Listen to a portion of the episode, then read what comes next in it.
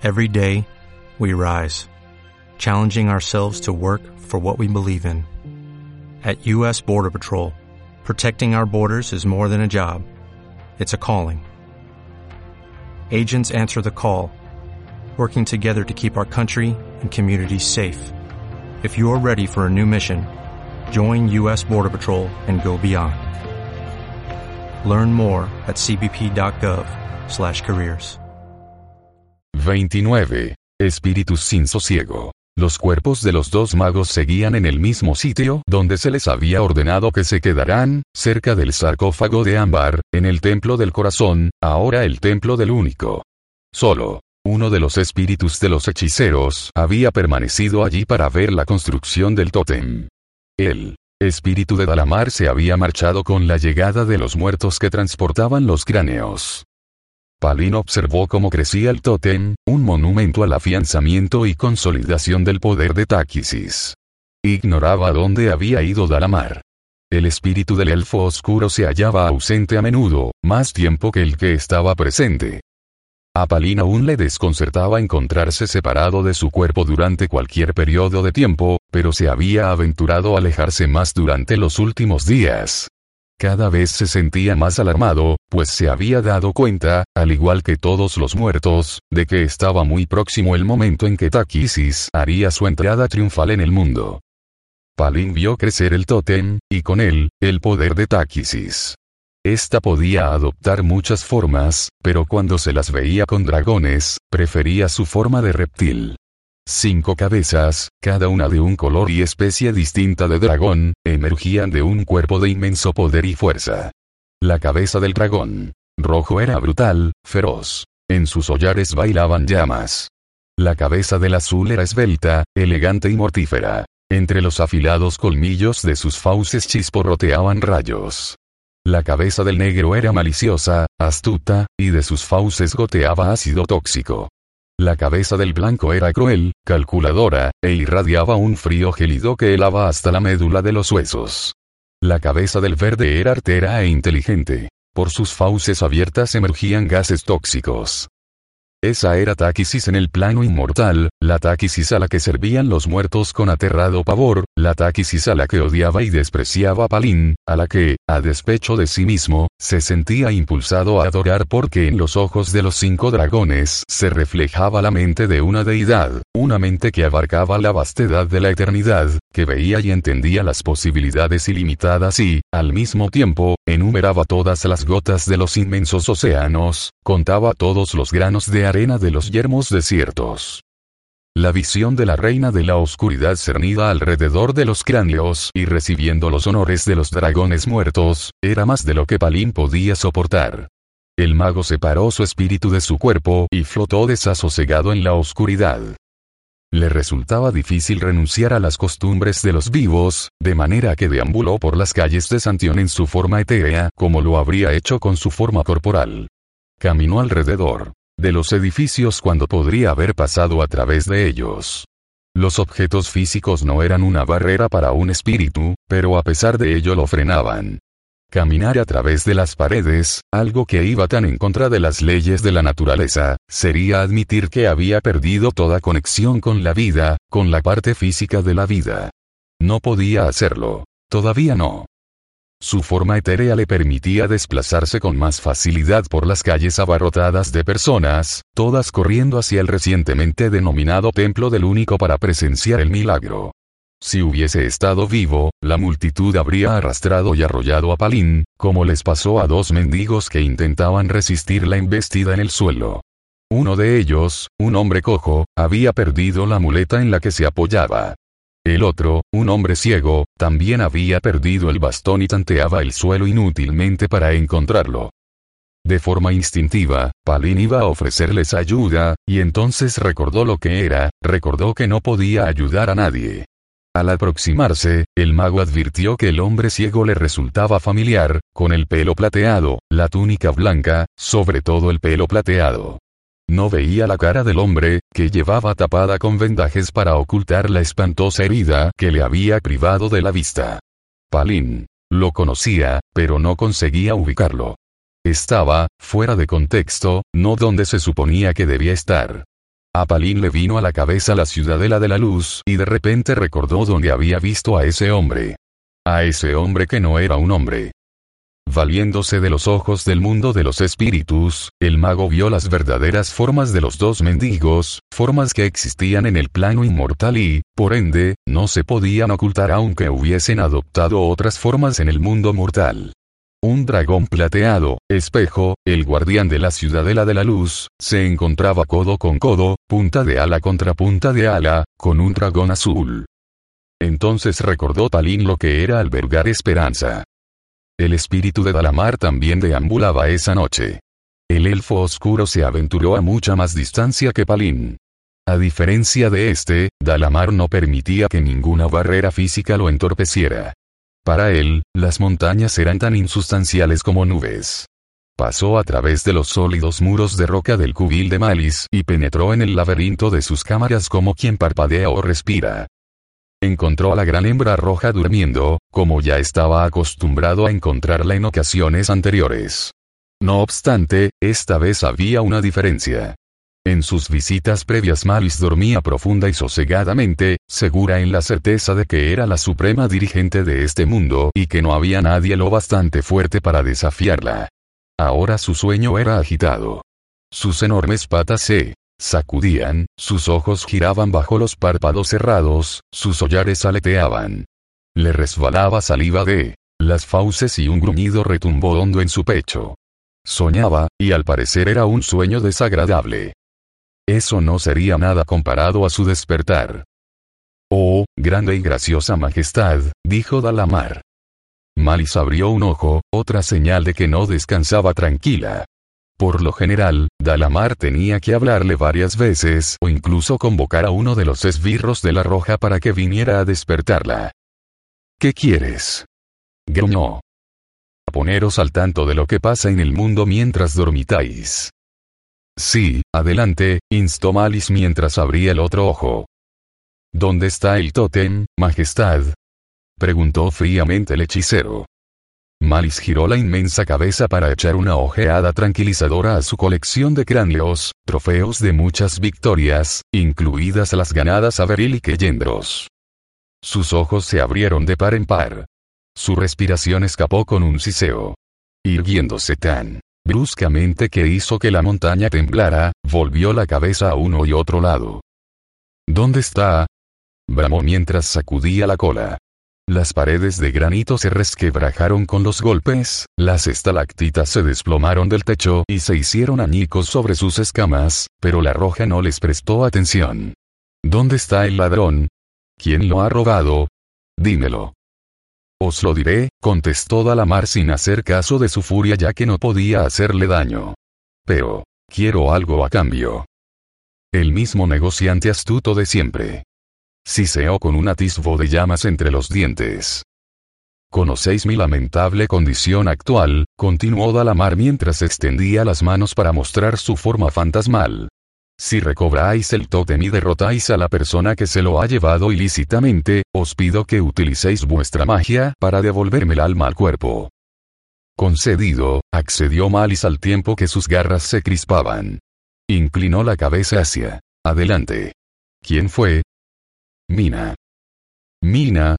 Repitió Malis, perpleja. ¿Quién es esa Mina y por qué se ha llevado mi tótem? ¿Cómo se lo ha llevado? No vuelo al ladrón. Nadie ha entrado en mi cubil. Ningún ladrón podría transportarlo. Ni siquiera un ejército de ladrones, con vino de la mar. Pero un ejército de muertos podría. Y, lo hizo. Mina, Malis pronunció el nombre con aversión. Ahora recuerdo.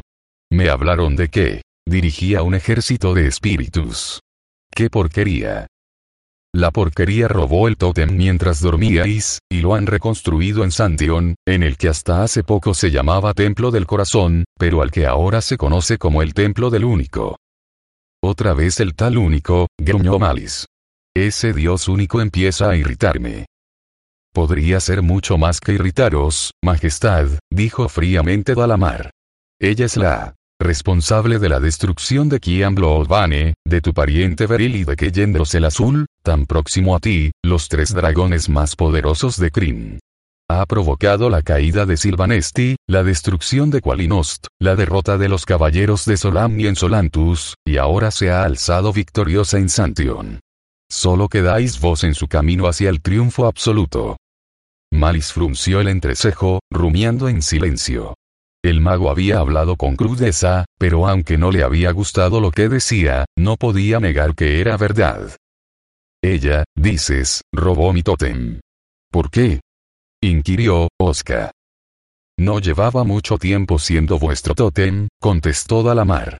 El único ha estado, subvirtiendo las almas de los dragones muertos que antaño la reverenciaban. Ha estado utilizando el poder de sus espíritus para alimentar su propio poder. Al tomar los tótem de vuestra pariente y de Keyendros, le seguisteis el juego. Hicisteis las almas de los dragones muertos aún más poderosas. No subestiméis a esa diosa. Aunque estuvo débil y próxima a la destrucción cuando aparecisteis en este mundo, ha recuperado su fuerza y ahora está preparada para reclamar el botín que codicia hace mucho tiempo. Hablas como si conocieses a esa diosa, adujo Malis mientras miraba a Dalamar con desprecio. La conozco. Y vos también, por su fama. Se llama Táquisis. Sí, he oído hablar de ella, admitió Malis con un ademán despectivo de su garra. Me contaron que abandonó este mundo durante la guerra con el padre Caos. No lo abandonó. Lo robó y lo trajo aquí, como lo había planeado hace mucho tiempo, con la ayuda de Keyendros. Nunca se os ocurrió pregúntalos cómo apareció el mundo de repente en esta parte del universo, ¿Nunca os extrañó? No, porque iba a extrañarme.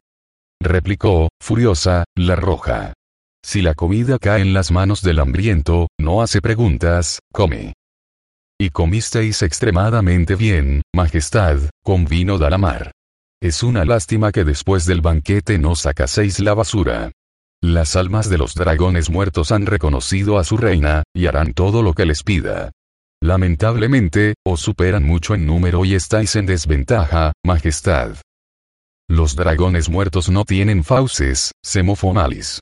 Me enfrento a una insignificante deidad que tiene a una niña como paladín y que depende de espíritus para obtener poder. Recuperaré mi tótem y asestaré un golpe letal a esa diosa. ¿Cuándo planeáis atacar Santion? preguntó Dalamar. Cuando esté preparada, gruñó la roja. Vete ahora. Dalamar hizo una profunda reverencia. Vuestra Majestad no olvidará la promesa de, devolver mi alma a mi cuerpo, ¿verdad? Podría seros de mucha ayuda como una persona completa. No olvido mis promesas. Malis movió la garra. Y ahora, vete. Cerró los ojos y apoyó la inmensa cabeza en el suelo. A Dalamar no le engañó. A pesar de su actitud despreocupada, Malis había sufrido una sacudida hasta lo más hondo de su ser. Fingiría que dormía, pero en su interior el fuego de la ira ardía brillante y abrasador. Satisfecho de haber hecho cuanto estaba en su mano, al menos allí, Dalamar partió. El tótem creció dentro del templo arrasado por el fuego. Los caballeros y los soldados de Mina la aclamaron y corearon su nombre. La sombra de Takisis se cernía sobre el tótem, pero eran pocos los que la veían. No la buscaban a ella. A quien veían era a Mina, y eso era lo único que les importaba. En las calles de Santion, ahora casi totalmente vacías, el dragón plateado, espejo, buscó a tientas el bastón que un golpe le había arrebatado de la mano. ¿Qué está pasando? preguntó a su compañero, que le entregó el bastón en silencio. ¿Qué? Ocurre. Oí un tumulto y un gran grito. Esta crisis, informó Filo Agudo. La veo. Se ha manifestado. Muchos de mis hermanos vuelan en círculo y claman su nombre. Los dragones muertos la aclaman. Oigo la voz de mi compañera entre ellos. Rojos, azules, blancos, negros, verdes, vivos, muertos, todos jurándole lealtad. Mientras yo hablo su poder sigue creciendo. ¿Te unirás a ellos? preguntó Espejo. Llevo tiempo pensando en lo que me contaste en la caverna del poderoso esquíe, respondió lentamente el azul. En el hecho de que ninguna de las calamidades que han azotado a este mundo habrían sucedido de no ser por ella. Detesto a Paladine y a los otros supuestos dioses de la luz. Maldigo sus nombres, y si tuviese ocasión de matar a uno de sus campeones la aprovecharía y me enorgullecería de ello. He esperado con ansia el día en que nuestra reina pudiera gobernar sin competencia. Ahora que ese día ha llegado, lo lamento. No se ha preocupado por nosotros, le traemos sin cuidado. Filo Agudo hizo una pausa y después añadió. Veo que sonríes, plateado. Piensas que, preocupar no es el término adecuado. Estoy de acuerdo contigo. Los que seguimos a la Reina Oscura no destacamos por ser individuos a los que les importen los demás. Respeto. Esa es la palabra que busco. Táquisis no respeta a los que la sirven. Los utiliza hasta que ya no son válidos para sus propósitos, y entonces los deja de lado. No, no serviré a Táquisis. Pero tomará parte activa contra ella, Susurró una voz conocida al oído de espejo. Sí. Respondes por él, me vendría bien su ayuda, así como la tuya. Palín. Espejo se volvió con gran agrado hacia la voz. Tendió la mano hacia donde le había sonado, pero no sintió el cálido apretón que esperaba. No te veo ni te toco, Palín, pero te oigo, dijo. E incluso tu voz suena lejana, como si hablases desde el otro lado de un ancho valle. Y así es, respondió el mago. Aún así, entre los dos quizá podamos cruzarlo. Quiero que me ayudes a destruir ese tótem. El espíritu de Dalamar se unió al río de almas que fluía hacia el templo del único del mismo modo que otros ríos fluyen hacia el mar. Su espíritu no hacía caso del resto, sino que estaba concentrado en su próximo objetivo. A su vez, las otras almas hacían caso omiso de él. No lo veían. Solo oían una voz, solo veían un rostro. Al llegar, Dalamar se apartó del torrente que giraba en espiral alrededor del tótem de los cráneos de dragones. El monumento se elevaba en el aire, visible desde kilómetros, o eso decían algunas de las miles de personas que lo contemplaban atónitas, entre admiradas y sobrecogidas, y se regocijaban con la victoria de Mina sobre la odiada Malis. Dalamar miró de soslayo el tótem. Era impresionante, tenía que admitirlo. Entonces centró su mente en asuntos más urgentes. Había guardias apostados a las puertas del templo. Su espíritu se deslizó entre los guardias y entró en la nave del altar. Se aseguró de que su cuerpo estuviera a salvo y reparó con sorpresa en que el espíritu de Palín había salido esa noche.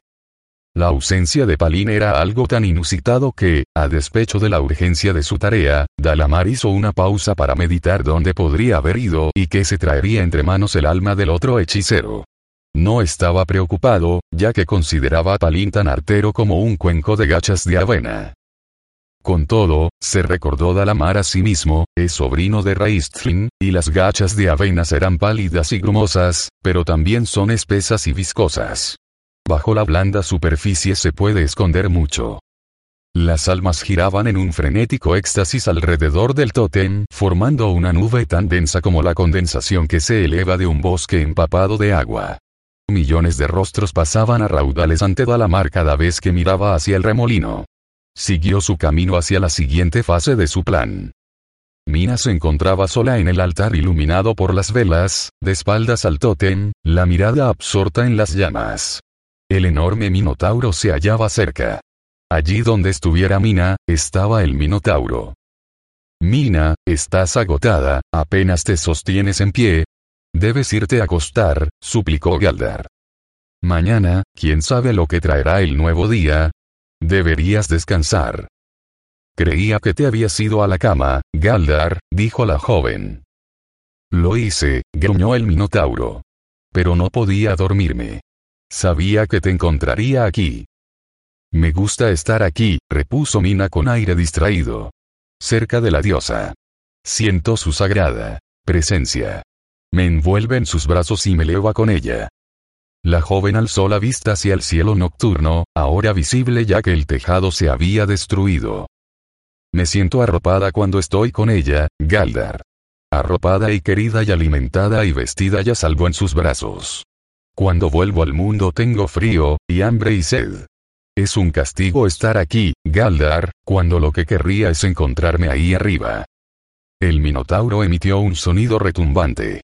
Si albergaba dudas, tuvo el sentido común de no exponerlas en voz alta. Aún así, se limitó a decir, mientras te encuentres aquí abajo, Mina, tienes una tarea que realizar para el único. Y no podrás hacerla si enfermas por el agotamiento. Mina alargó la mano y la puso sobre el brazo del Minotauro. Tienes razón, Galdar. Estoy siendo egoísta. Me acostaré y dormiré hasta bien entrada la mañana. Se volvió hacia el tótem y sus ojos ambarinos relucieron como si siguieran fijos en las llamas de las velas.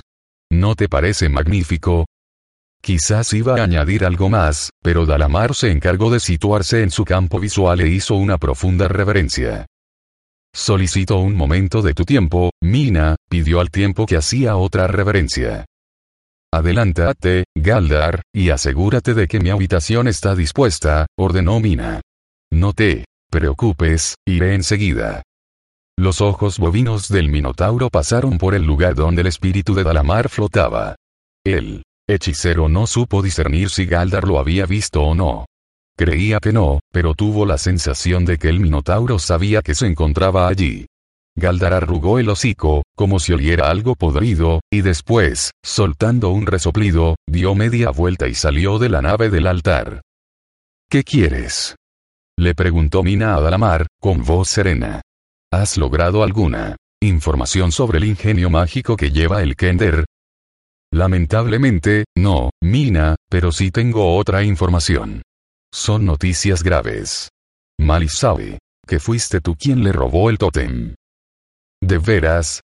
Dijo Mina con una ligera sonrisa.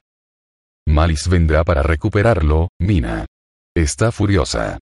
Ahora te ve como una amenaza a su poder. ¿Por qué me cuentas esto, hechicero? inquirió la joven.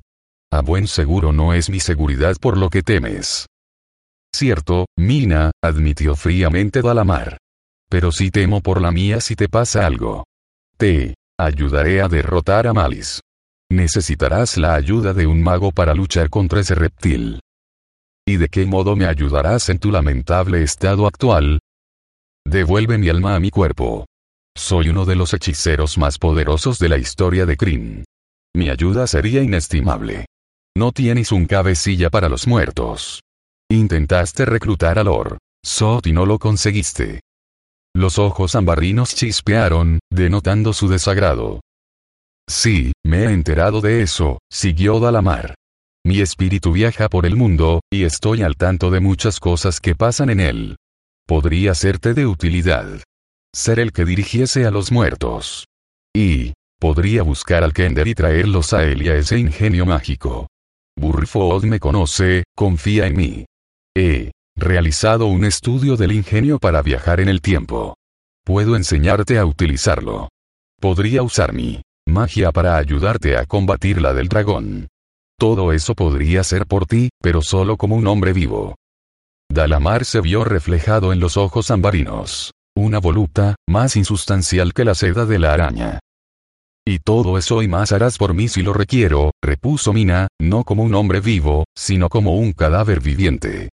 Alzó la cabeza con orgullo. En cuanto a tu ayuda contra Malis, no la preciso. El único me apoya y lucha a mi lado. No necesito a nadie más. Escúchame, Mina, antes de irte, insistió Dalamar cuando la joven ya daba media vuelta. En mi juventud, acudí a tu único como acude un amante a su amada. Me abrazó y me acarició y me prometió que algún día los dos gobernaríamos el mundo. La creí, confié en ella. Mi confianza fue traicionada. Cuando ya no me necesitó, me entregó a mis enemigos. Hará lo mismo contigo, Mina. Cuando ese día llegue, necesitarás un aliado de mi fuerza y poder. Un aliado vivo, no un cadáver. Mina se paró y se volvió a mirarlo. Su gesto era pensativo. Quizás haya algo de verdad en lo que dices, hechicero. Dalamar la observó con cautela, sin confiar en aquel repentino y radical cambio de postura. Tu fe en la diosa fue traicionada, pero ella podría decir lo mismo de ti, Dalamar el Oscuro. Los amantes pelean a menudo, peleas tontas que enseguida se olvidan, que ninguno de los dos recuerda. Yo sí lo recuerdo, adujo Dalamar. A causa de su traición perdí todo lo que amaba y valoraba. ¿Crees que iba a olvidar tan fácilmente? La diosa podría arguir que pusiste todo lo que amabas y valorabas por encima de ella, dijo Mina, que fue ella la abandonada. Aún así, después de tanto tiempo, no importa de quién fue la culpa. Aprecia en lo que vale tu afecto, y le gustaría demostrar que aún te ama devolviéndote todo lo que perdiste y más. ¿A cambio de qué? Preguntó, cauteloso, Dalamar. Tu promesa de devoción. Y... Un pequeño favor. ¿Y cuál es ese pequeño favor? Tu amigo, Palin Majere. No es mi amigo, la interrumpió. Entonces, eso lo hace más sencillo. Tu colega hechicero conspira contra el único. La diosa. Está enterada de sus maquinaciones, por supuesto. No sería difícil para ella desbaratarlas, pero son muchas las cosas que tiene en mente estos días y agradecería tu ayuda. ¿Qué he de hacer? preguntó Dalamar. Poca cosa, respondió Min al tiempo que se encogía de hombros. Simplemente avisarla. Cuando el mago esté a punto de actuar. Eso es todo. Ella se encargará del asunto a partir de ese momento. Y a cambio, se te devolverá la vida. Se te dará todo cuanto pidas, incluido el liderazgo del ejército de espíritus, si eso es lo que quieres. Además, Mina le sonrió. Los ojos ambarinos sonrieron. ¿Sí? Además. Se te devolverá la magia. Mi magia, puntualizó Dalamar. No quiero que se me preste la magia tomada de los muertos. Quiero la que antaño vivía dentro de mí. ¿Quieres la magia del dios? Bien. Lo promete. Dalamar recordó todas las promesas que Takisis le había hecho, todas las promesas que había roto. Ansiaba tanto aquello, que quería creer. Lo haré, musitó. 30. El anillo y la capa. Habían pasado días, semanas, desde que los Qualinestis llegaron a Silvanesti. Giltas no sabía exactamente cuánto tiempo llevaban allí, pues un día se mezclaba con otro en aquellos bosques eternos. Y aunque su pueblo estaba conforme en dejar que los días resbalaran de la hebra de seda del tiempo y cayeran sobre la suave y mullida hierba, él no lo estaba. Su frustración iba en aumento. Alana mantenía la farsa de que Silvanosei se recuperaba dentro de su tienda. Le hablaba de él a los suyos, dándoles detalles de lo que había comido, de lo que había dicho, y de cómo mejoraba poco a poco. Giltas escuchaba tales mentiras conmocionado, pero, al cabo de un tiempo, llegó a la conclusión de que Alana creía realmente lo que contaba. Había tejido los hilos de la mentira creando una cálida manta que utilizaba para protegerse de la fría verdad. Los silvanistis la escuchaban sin hacer preguntas, otra cosa que era incomprensible para Giltas. A los silvanistis no nos gustan los cambios, explicó Kirin en respuesta a la frustración de Giltas. Nuestros magos detuvieron el cambio de las estaciones porque no soportábamos ver el verdor primaveral marchitarse y morir. Sé que no puedes entenderlo, Giltas. Tu parte de sangre humana es impulsiva y no te permite quedarte sentado, sin hacer nada. Cuentas los segundos porque son cortos y pasan muy deprisa. Tu parte humana se deleita con el cambio. Pero el cambio se produce. Argumentó Giltas mientras paseaba de un lado a otro, tanto si los silvanestis quieren como si no. Sí, el cambio nos ha llegado, admitió Kirin con una triste sonrisa. Su arrollador torrente ha arrastrado mucho de lo que amábamos. Ahora las aguas corren algo más calmas, y nos contentamos con flotar en su superficie. Quizá nos lleven hasta una tranquila orilla donde nadie nos encuentre ni nos alcance ni nos vuelva a hacer daño jamás. Los caballeros negros están desesperados, siguió Giltas. Se encuentran en inferioridad numérica, no disponen de comida y tienen la moral baja. Deberíamos atacar ahora. ¿Con qué resultado? preguntó Kirin, que se encogió de hombros. Como bien dices, los caballeros negros están desesperados y no caerán sin luchar. Muchos de los nuestros morirían. Y también muchos enemigos, adujo Giltas con impaciencia. La muerte de un humano es como aplastar a una hormiga. Son tantos que quedarían muchos y llegarían muchos más. La muerte de un solo elfo es la caída de un gran roble. No crecerá otro para ocupar su lugar hasta pasar cientos de años, si es que crece. Ya son muchos de los nuestros los que han muerto. quedamos pocos, y la vida de cada uno es preciosa. ¿Cómo vamos a desperdiciarla? ¿Y si los Silvanesti supieran la verdad sobre Silvanosei? inquirió con gesto grave. ¿Qué ocurriría entonces? Kirin miró hacia las verdes hojas del inmutable bosque. Lo saben, Giltas, musitó. Lo saben. Como ya he dicho, no les gustan los cambios. Es más, fácil fingir que siempre es primavera.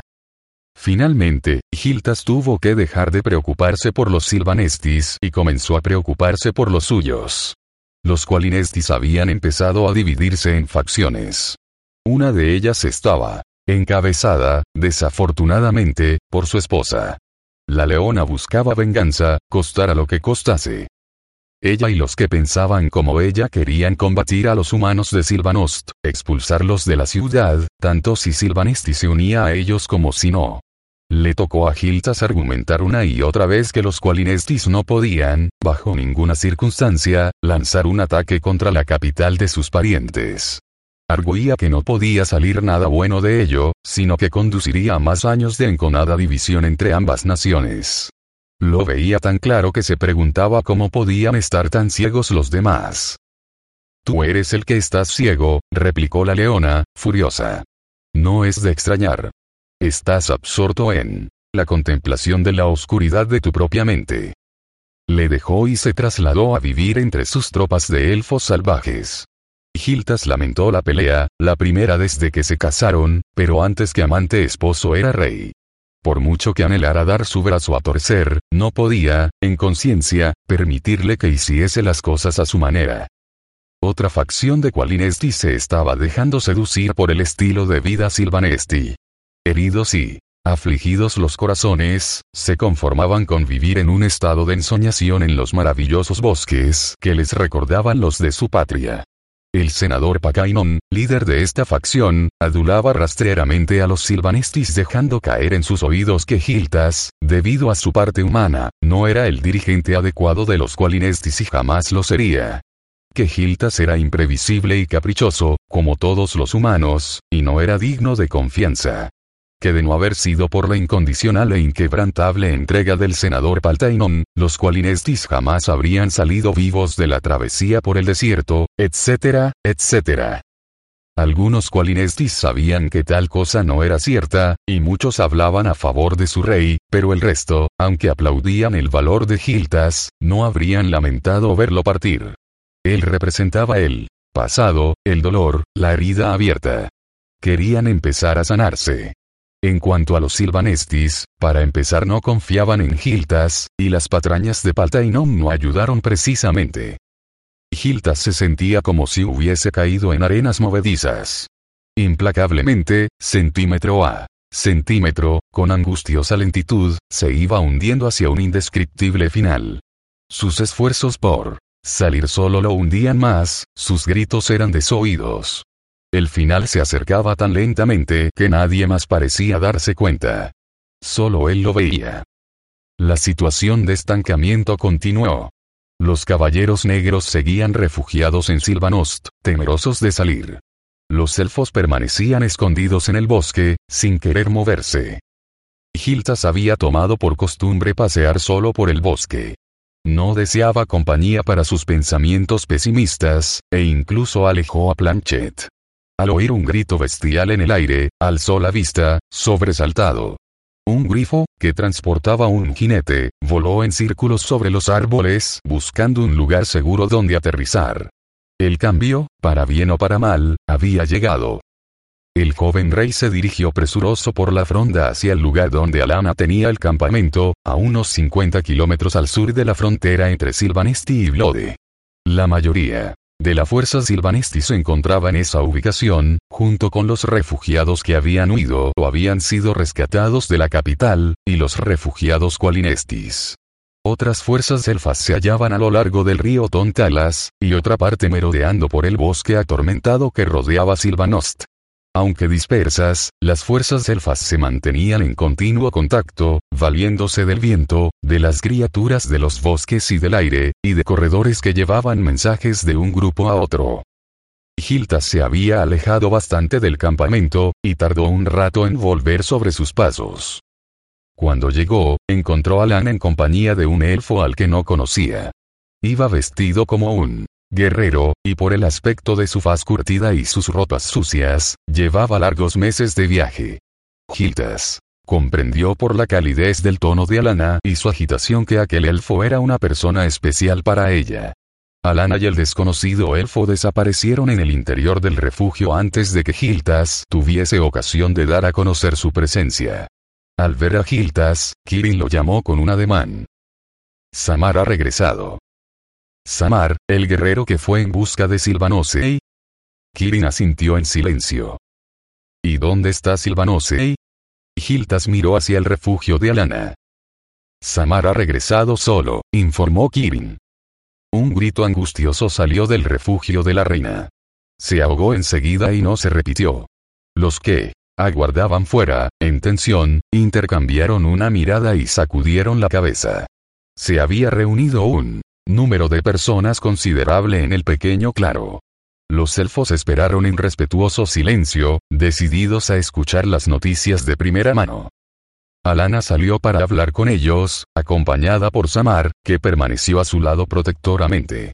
El guerrero elfo le recordó a Giltas al gobernador Medan, un parecido que no habría encontrado ninguna otra persona.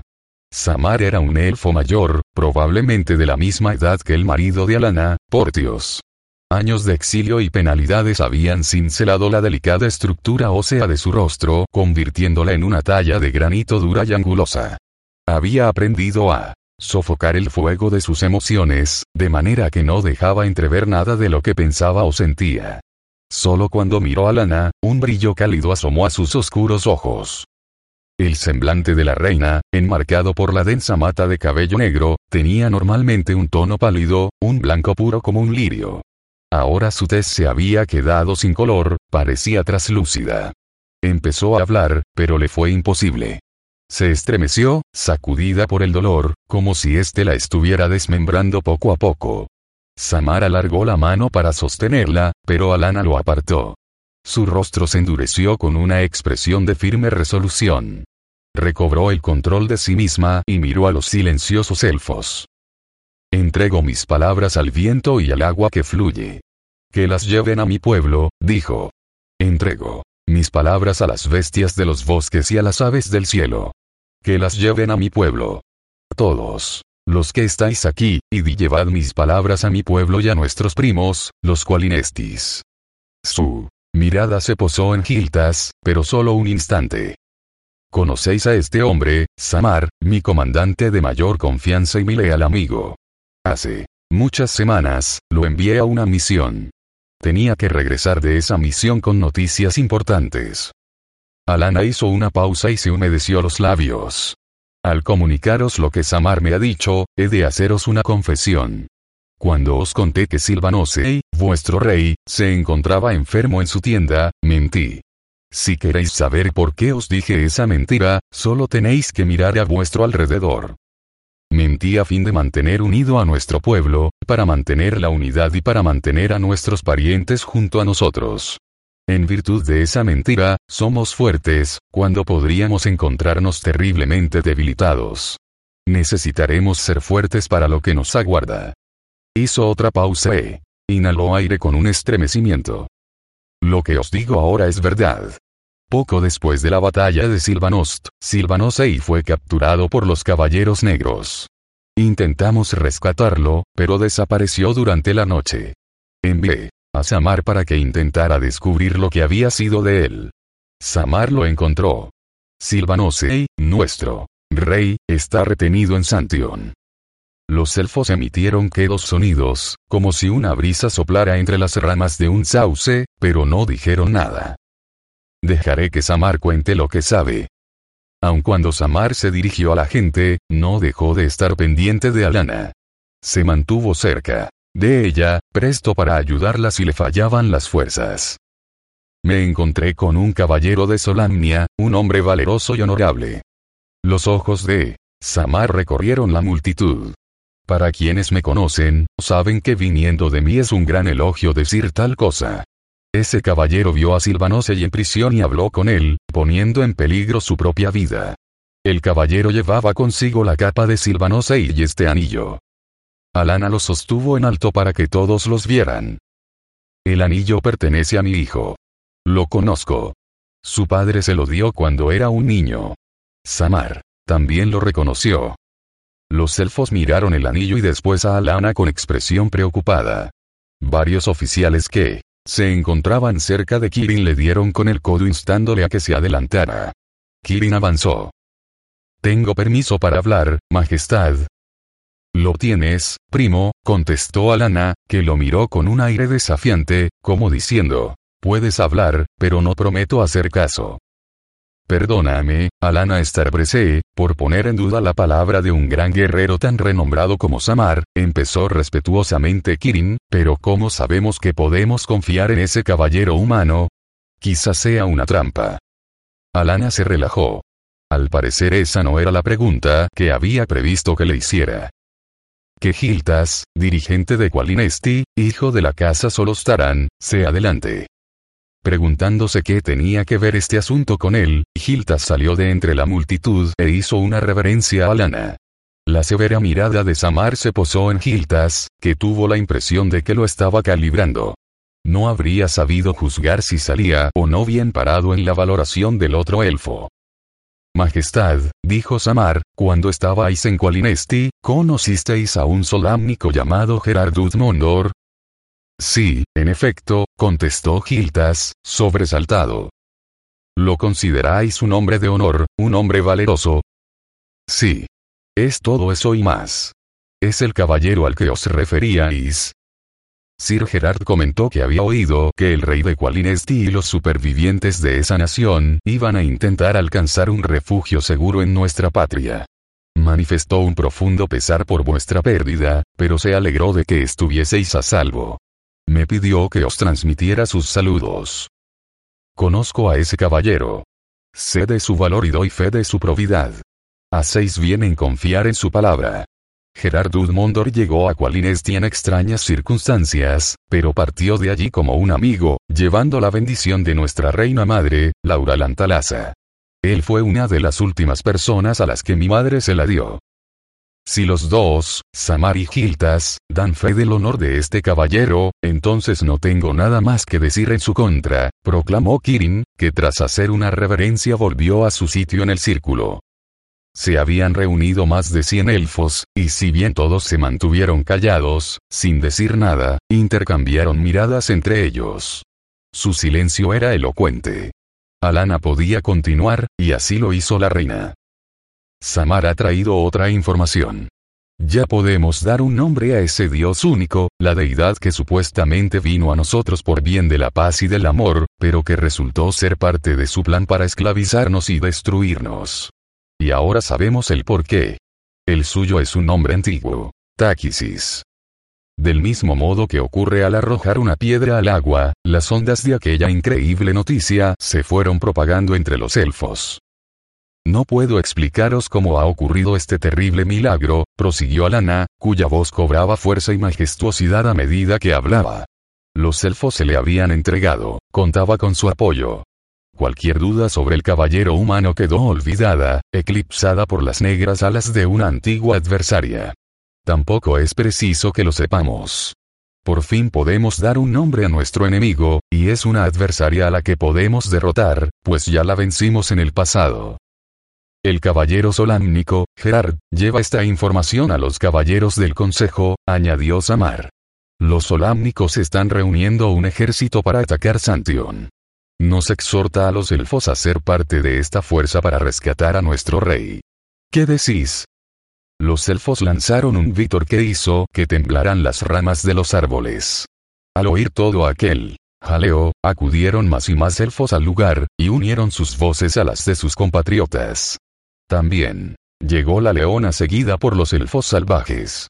Tenía el rostro radiante y los ojos resplandecientes. ¿Qué es eso que me han contado?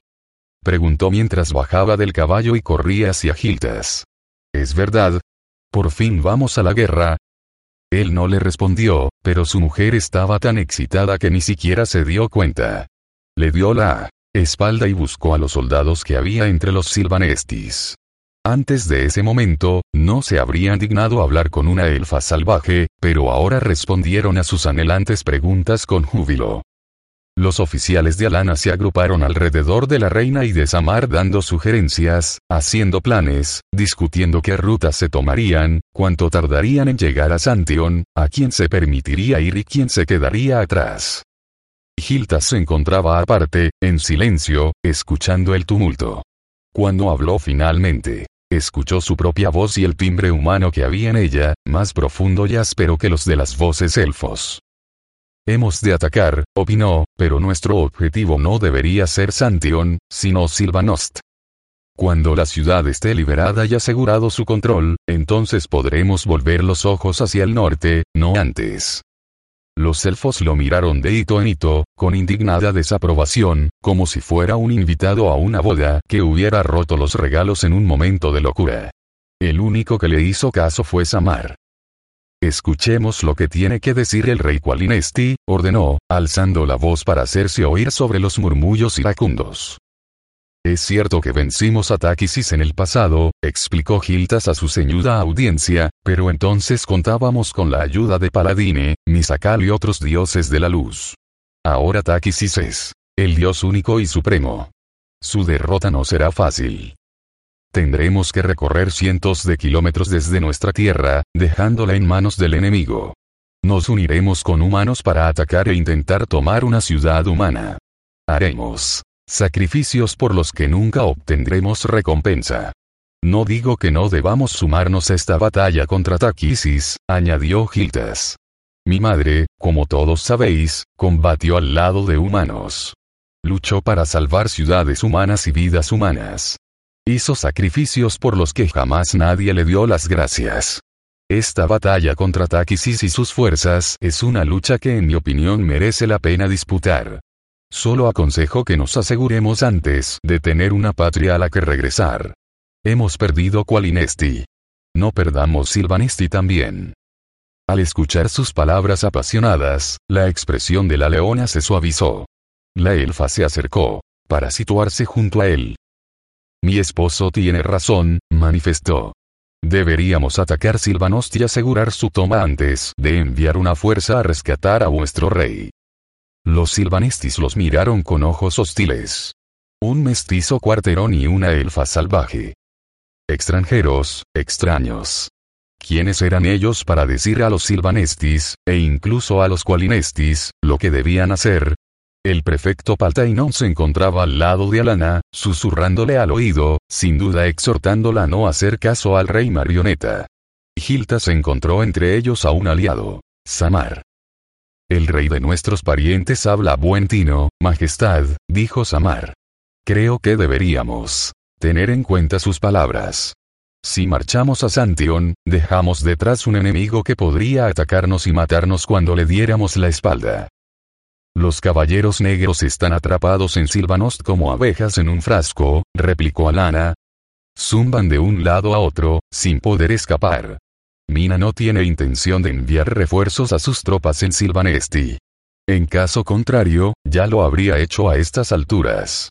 Dejaremos un pequeño contingente para mantener la impresión de que una fuerza más numerosa los tiene rodeados. Cuando regresemos triunfantes, mi hijo y yo nos encargaremos de esos caballeros negros, añadió con orgullo. Alana, empezó Samar. La mujer le lanzó una mirada. Sus ojos de color violeta tenían el tono de un vino oscuro y una expresión gélida. Samar no dijo nada más. Inclinó la cabeza y ocupó su puesto detrás de su reina. No miró a Giltas, y tampoco lo hizo a Lana. La decisión se había tomado y el asunto estaba cerrado. Silvanestis y Qualinestis se reunieron anhelantes alrededor de la reina, esperando sus órdenes. Por fin las dos naciones se habían unido, hermanadas en su determinación de marchar contra Santion. Tras dirigir una fugaz ojeada de preocupación a su marido, la leona le apretó la mano en un gesto de consuelo y después también ella se aproximó presurosa a conferenciar con Alana. ¿Por qué no lo veían? ¿Qué lo cegaba hasta ese punto? Táquisis. Esto es obra suya, se dijo Giltas.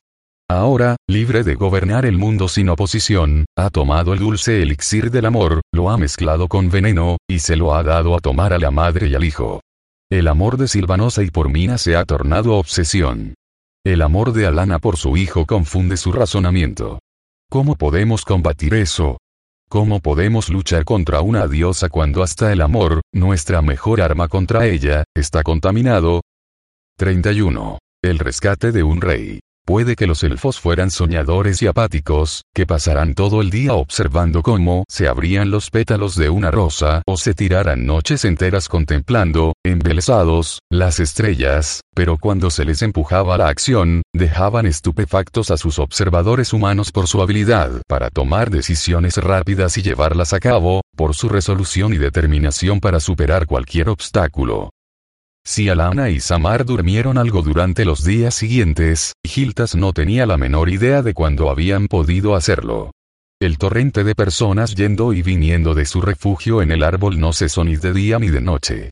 Alana tuvo la deferencia de invitarlo a dar su opinión, pero Giltas sabía muy bien que su opinión no era tenida en cuenta. Además, conocía tampoco el territorio por el que tendrían que pasar que en cualquier caso tampoco habría podido ayudar gran cosa. Le sorprendió el hecho de lo bien dispuestos que se mostraron tanto Silvanestis como Qualinestis en buscar el liderazgo en Alana, antaño una exiliada, una elfa oscura. Su sorpresa terminó cuando la escuchó explicar su plan a grandes rasgos. Conocía las tierras montañosas por las que debían marchar, ya que allí se habían ocultado ella y sus fuerzas durante muchos años. Conocía cada camino, cada trocha, cada cueva. Conocía la guerra, con sus privaciones y sus horrores. Ningún comandante silvanesti poseía unos conocimientos tan amplios de los territorios que tenían que atravesar, de las fuerzas que quizá tendrían que combatir, y, al poco tiempo, hasta el más contumaz de ellos defirió en la mayor experiencia de Alana y le juraron lealtad. Incluso la leona, que dirigiría a los elfos salvajes, estaba impresionada. El plan de Alana para la marcha era brillante. Los elfos viajarían hacia el norte, entrando en Blode, la tierra de sus enemigos los ogros. Esto podría parecer un verdadero disparate, pero, muchos años antes, Portios había descubierto que el macizo de las montañas Kakist se dividía en dos, ocultando entre los altos picos una serie de valles y desfiladeros enclavados en el centro. Avanzando por los valles, los elfos aprovecharían las montañas para guardarse los flancos. La ruta sería larga y ardua, pero el ejército elfo viajaría ligero de carga y rápidamente. Confiaban en haber atravesado Blode sin percances antes de que los ogros se dieran cuenta de que estaban allí.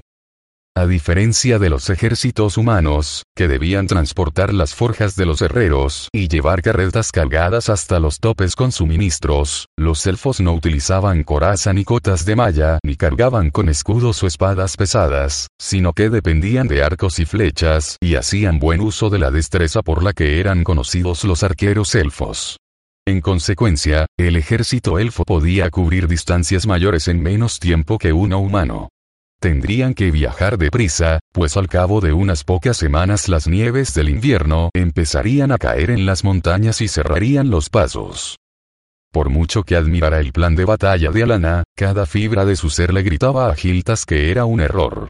Como Samar había dicho, no deberían marchar dejando atrás al enemigo con el control de la ciudad.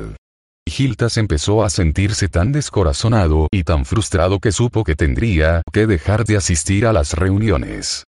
Con todo, hacía falta que alguien representara a los Qualinestis. Así pues, buscó el concurso del hombre que había sido su amigo durante muchos años, un hombre que, junto con su mujer, le ayudó a superar la terrible depresión que lo había abatido. Planchet, dijo Giltas una mañana, temprano. Te exonero de tu puesto a mi servicio. Majestad. Planchet lo miró fijamente, estupefacto y desolado. ¿He hecho o dicho algo para incurrir en vuestro desagrado? Si es así, lo siento muchísimo. No, amigo mío, lo tranquilizó Giltas mientras le dedicaba una sonrisa que le brotó del corazón, no un simple gesto diplomático. Pasó el brazo sobre los hombros del elfo que llevaba a su lado tanto tiempo. Y no hagas objeciones al uso de esa palabra.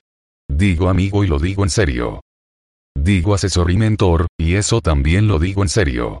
Digo padre y consejero, y asimismo lo digo de corazón. Has sido todo eso para mí, Planchet. No exagero cuando afirmo que hoy no me encontraría aquí de no ser por tu fortaleza y tu sabia guía. Majestad, protestó Planchet con voz enronquecida. No merezco tales elogios. Solo he sido el jardinero. Vuestro es el árbol que ha crecido fuerte y alto. Gracias a tu esmerado cuidado. ¿Y por esa razón he de abandonar a vuestra majestad? Preguntó quedamente Planchet. Sí, porque ha llegado el momento de que cuides y protejas a otros. Los cualinestis necesitan un líder militar. Nuestro pueblo clama por marchar a Santion. Debes ser su general. La leona dirige a los calanestis, y tú conducirás a los cualinestis. Harás esto por mí. Planchet vaciló, inquieto. Planchet, el prefecto Paltainon está ya intentando abrirse paso hacia esa posición. Si ti, nombro a ti, rezongará y se quejará, pero no podrá impedírmelo. No sabe nada de asuntos militares, y tú eres un veterano con años de experiencia. Les caes bien a los silvanestis, y confían en ti. Por favor, por el bien de nuestro pueblo, haz esto por mí. Sí, Majestad, respondió al punto el elfo mayor. Por supuesto. Os doy las gracias por la confianza que me demostráis e intentaré ser merecedor de ella. Sé que vuestra Majestad no está a favor de este curso de acción, pero yo creo que es el correcto. Una vez hayamos derrotado a Taquisis y la hayamos expulsado del mundo, la sombra de sus negras alas desaparecerá, la luz brillará sobre nosotros y expulsaremos al enemigo de nuestras tierras. ¿Lo crees realmente, Planchet? Preguntó Giltas en un tono serio. Albergo mis dudas. Puede que derrotemos a Taquisis, pero no acabaremos con aquello que la hace fuerte. La oscuridad en el corazón de los hombres. En consecuencia, creo que lo sensato sería que expulsáramos al enemigo que ocupa nuestras naciones, que reafirmáramos nuestro dominio y después saliéramos al mundo. Planchet guardó silencio, aparentemente azorado. Di lo que piensas, amigo mío, lo animó Giltas, sonriendo. Ahora eres mi general, y tienes obligación de decírmelo si estoy equivocado. Solo diré una cosa, Majestad. Es este tipo de política aislacionista la que causó tanto daño a los elfos en el pasado, ocasionando que incluso aquellos que podrían haber sido nuestros aliados desconfiaran de nosotros y nos malinterpretaran. Si combatimos junto a los humanos en esta batalla, les demostraremos que formamos parte de un mundo más grande. Nos ganaremos su respeto e incluso quizá su amistad. En otras palabras, apuntó Giltas con una sonrisa maliciosa, siempre he sido yo el que languidecía en la cama y escribía poesías. No, Majestad, protestó Planchet, escandalizado. En ningún momento quise decir. Sé lo que quisiste decir, querido amigo, y confío en que tengas razón. Bien, tu presencia se requerirá en la próxima conferencia militar que se celebrará en breve. Le he comunicado a Alana Starbrese mi decisión de nombrarte general, y ella lo aprueba. Sean cuales sean las decisiones que tomes, lo harás en mi nombre. Agradezco vuestra confianza, Majestad, repitió Planchet. Pero ¿qué haréis vos?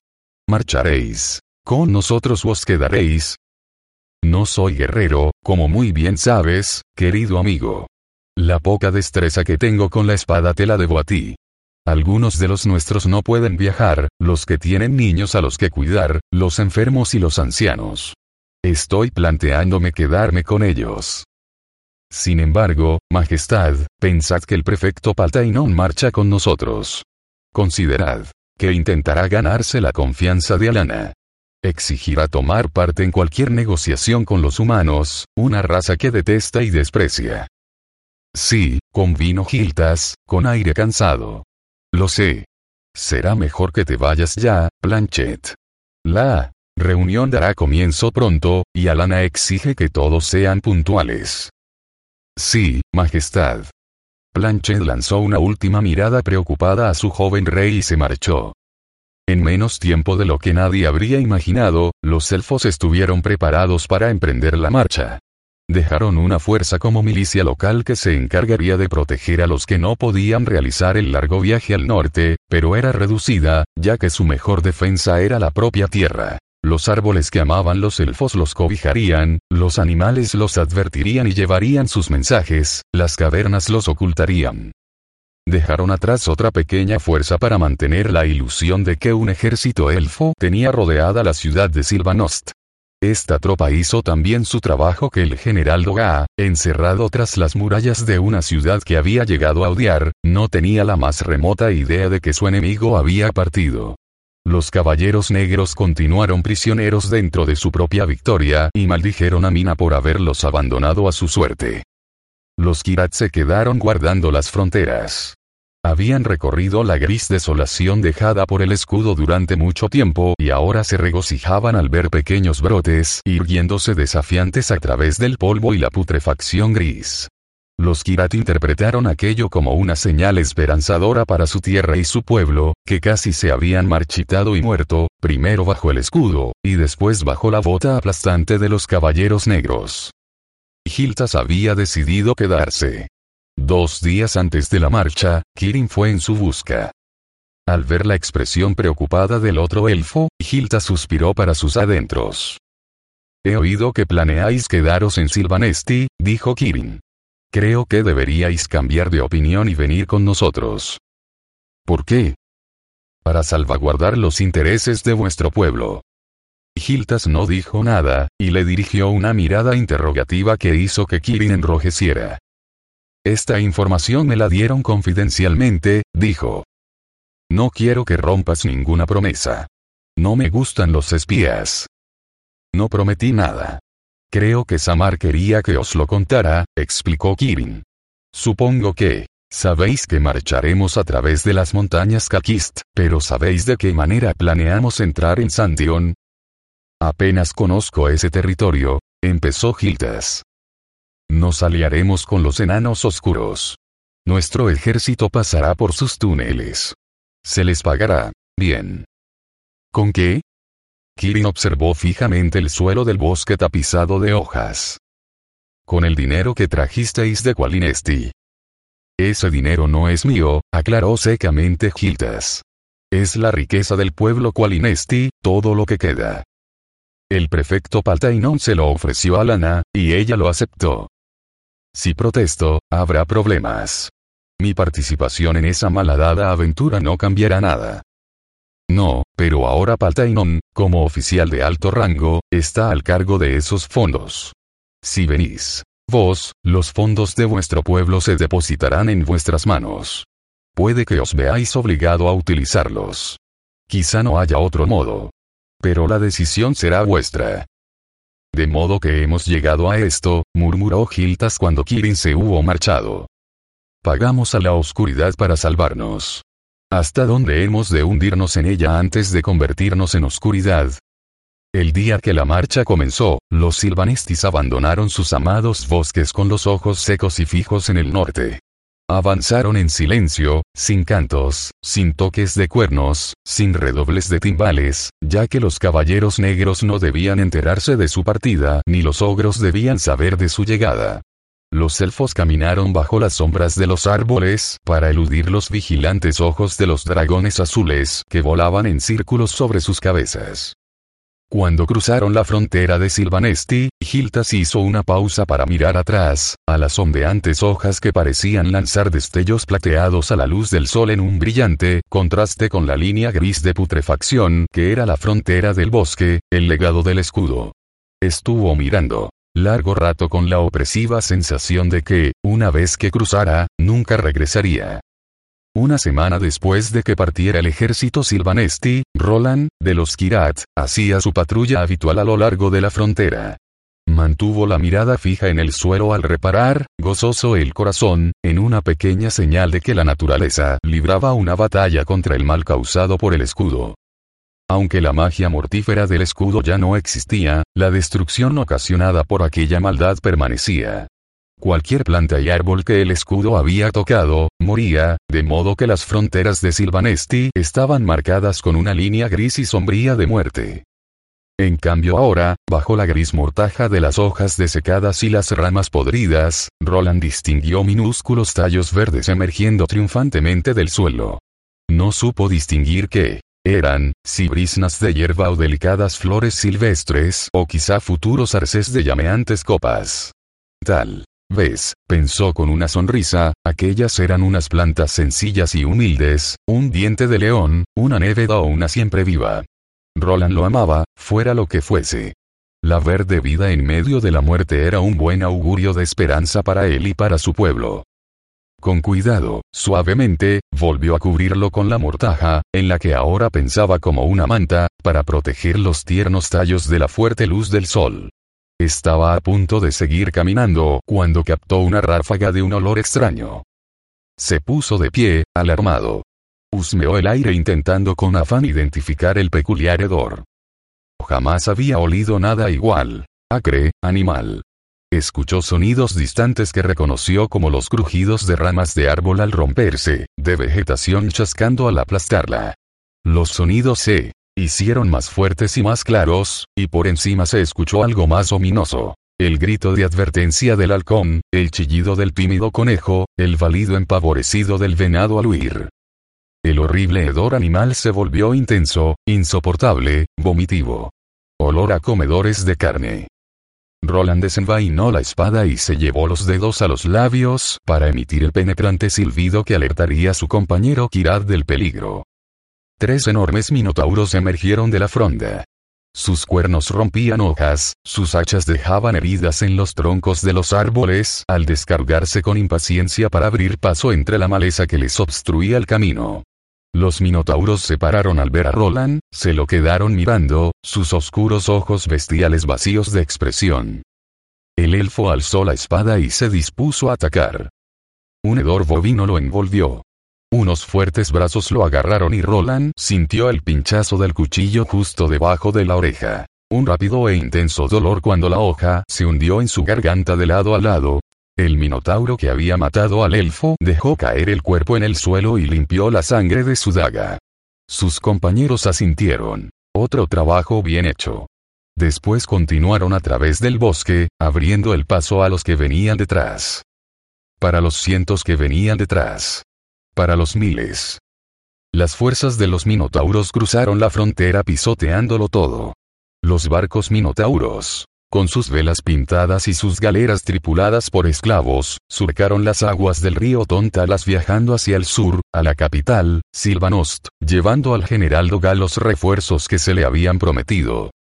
Muchos Kirad murieron aquel día, al igual que Roland. Algunos tuvieron ocasión de luchar contra sus atacantes, pero no la mayoría. A casi todos los cogieron por sorpresa. El cadáver de Roland, de los Kirat, yació en el bosque que había amado. Su sangre se filtró por el gris manto de muerte y empapó los verdes brotes tiernos.